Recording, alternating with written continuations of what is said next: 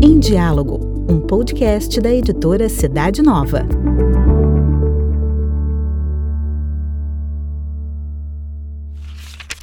Começa agora o Cidade Nova em Rede, um bate-papo sobre temas da atualidade com a redação da revista Cidade Nova.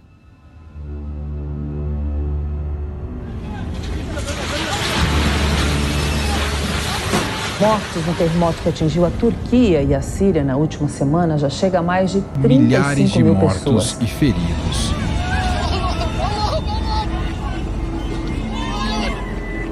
O número de mortes pelo terremoto na Turquia e na Síria já passa de 39 mil. Muitos ainda lutam para encontrar abrigo contra o frio intenso.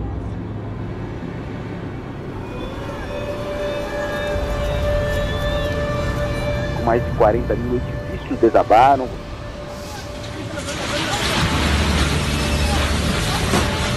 Uma professora de 26 anos foi resgatada com vida 200 horas após o tremor.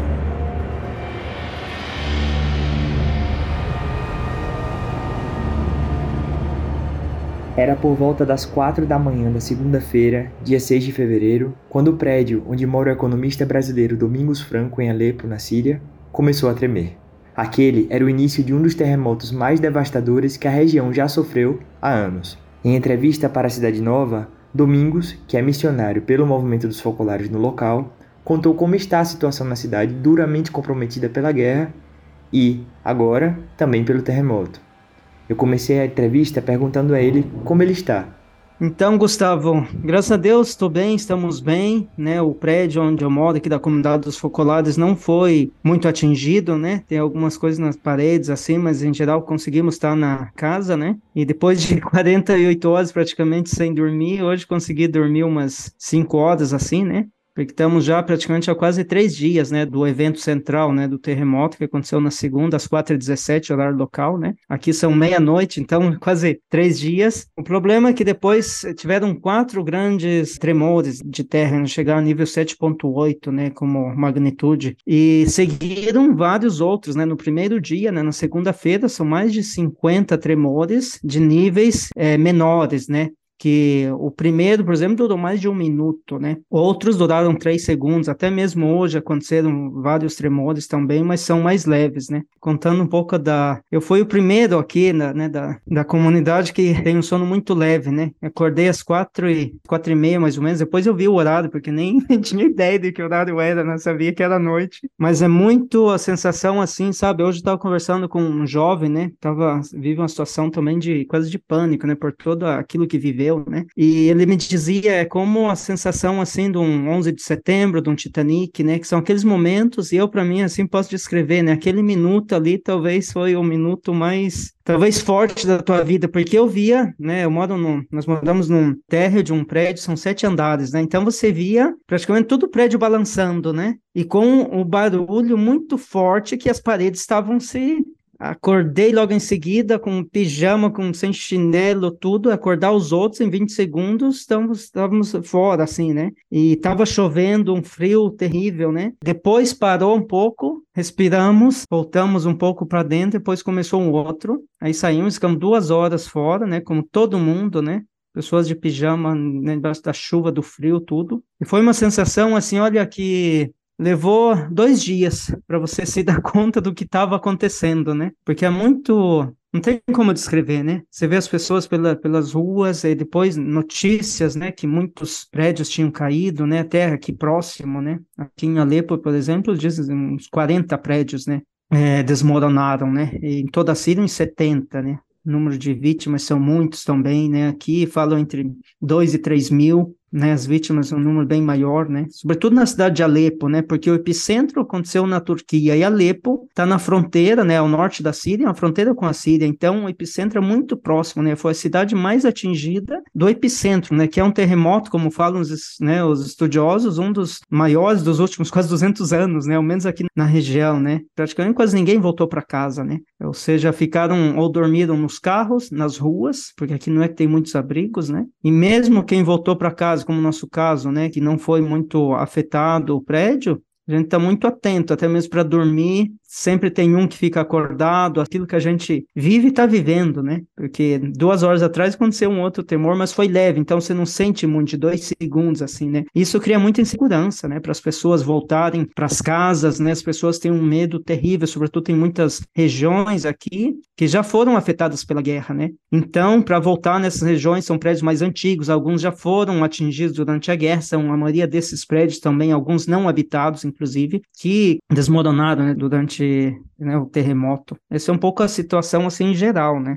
Domingos, tem chegado ajuda humanitária aí na, na Síria? Olha, a questão da ajuda humanitária é bem delicada, né? Porque Síria são né, 12 anos de guerra e tem sanções internacionais impostas pelos Estados Unidos, Europa, tudo. Então aqui você não consegue importar, exportar nada para chegar ajuda humanitária. Chegaram alguma ajuda em alguns países é, vizinhos aqui, como o Iraque, o Egito, etc. Mas é muito incipiente ainda, né? Não é como a Turquia, que não tem esses embargos, então chega muito ajuda, né? Então, se tentando, ainda não sabemos como, né? Por toda a situação. Agora, por exemplo, até hoje, meio-dia, tinha água. Hoje já estão mais uh, de 12 horas sem água, né? Aqui na cidade, né? A gente não sabe o, o, desenvolvimento de tudo isso aí, né? Mas tem uma grande corrente também de ajuda entre as pessoas nas igrejas aqui, né? Por exemplo, a gente, como movimentos focolares, não é que tem uma estrutura para acolher as pessoas, né? A gente procura entrar em toda a realidade, né, de outras paróquias, né? Você pensa os franciscanos, os irmãos maristas, e toda uma rede de pessoas, de todas as, as igrejas, a gente procura ali ajudar, sobretudo porque as pessoas precisam de escuta,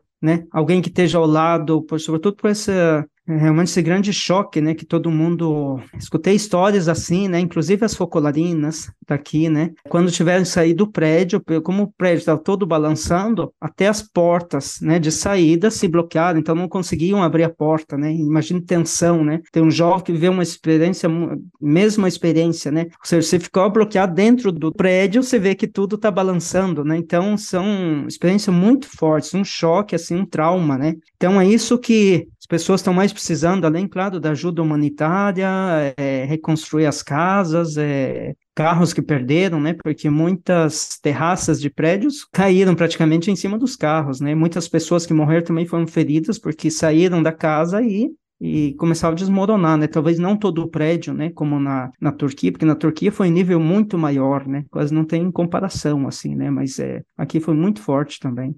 Domingos, é, você trabalha para a AMO, né, Associação Mundo Unido. Já tem algum projeto pensando nessa situação? Você poderia dizer também como funciona o projeto, os projetos da AMO aí na Síria também?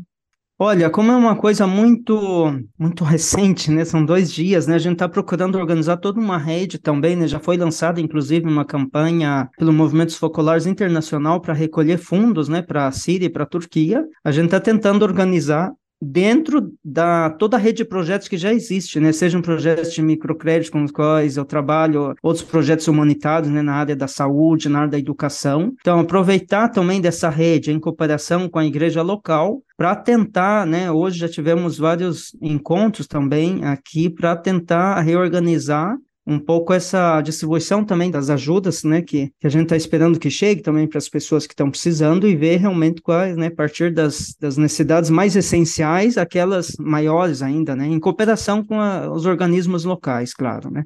Domingos, quem estiver ouvindo essa entrevista e quiser ajudar, tem alguma maneira, tem um canal, como é que faz? Olha, até o momento, Gustavo, eu sei que né, o, vários organismos, né, posso dizer daquilo que eu sei com mais detalhes, né, movimentos focolares lançaram uma ação a nível internacional através da Acione Mondonito Amo, e Associação Famílias Novas, né, AFN, e, e no Brasil estão, ainda eu não sei exatamente, estão tentando ver como arrecadar fundos no Brasil para depois poder enviar, né, mas esses dados ainda eu não, não sei te dizer, certamente nos próximos dias vai ficar mais, mais claro como poder chegar mandar toda essa ajuda, né. Através tem uma conta já internacional que a pessoa pode ajudar também, mas certamente vai ter uma coisa a nível de Brasil também, que fica mais fácil também para as pessoas, né, enviar e depois será enviado a esse organismo central em Roma que distribui seja para a Turquia que para a Síria, né? E a última coisa, talvez poderia dizer, Gustavo, né, porque a situação da Síria, talvez diferentemente da, da Turquia, né, porque o terremoto chegou em um momento onde o país vive uma das piores crises humanitárias da história, né? 90% vive abaixo da linha de pobreza, um litro de gasolina que custa quase 250 reais comparando a moeda do Brasil, né, ou seja, quase 20, 25% do salário mínimo. Sobretudo nos últimos dois meses chegou um nível assim de realmente que as pessoas dizem não dá mais, né? A gente não consegue mais suportar, né? Não tem energia elétrica duas horas por dia. Então, o terremoto chegou em um momento que as pessoas já estavam à terra, né? Praticamente, né? Já tinham sido. Então, essa é uma situação muito, muito, né? Sem querer comparar é, né, concretamente, mas a, a, situação do país já era muito dramática, né, e com o terremoto né, piorou ainda mais, né, e com as sanções, né, que dificulta receber ajudas, etc. Você Obrigado gostaria de deixar pela... uma mensagem para as pessoas que te conhecem, né, também, para sua família, talvez?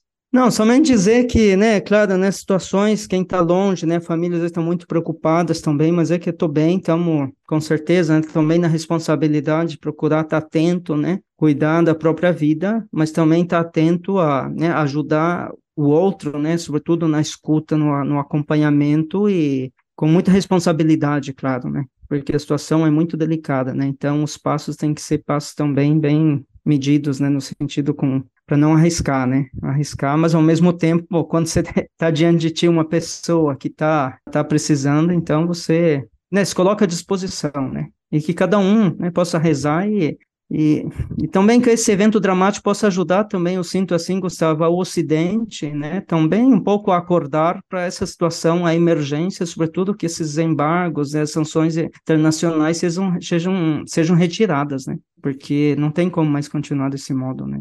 Já toda uma guerra e com toda essa situação que nós vivemos hoje. Domingos, boa sorte nesse período, né? Conte com a nossa, com a nossa, com as nossas orações da nossa unidade, né? Que dê tudo certo aí, a gente realmente tá segue unido, né? Assim, para esse, esse momento de reconstrução, um outro momento de reconstrução, né? Que se segue aí, então. Obrigado, obrigado mesmo, né?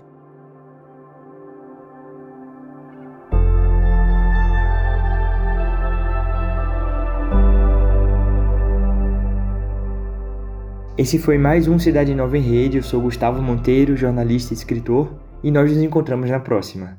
Até mais. Para conhecer a revista Cidade Nova, bem como outros produtos da nossa editora, basta acessar o site cidadenova.org.br.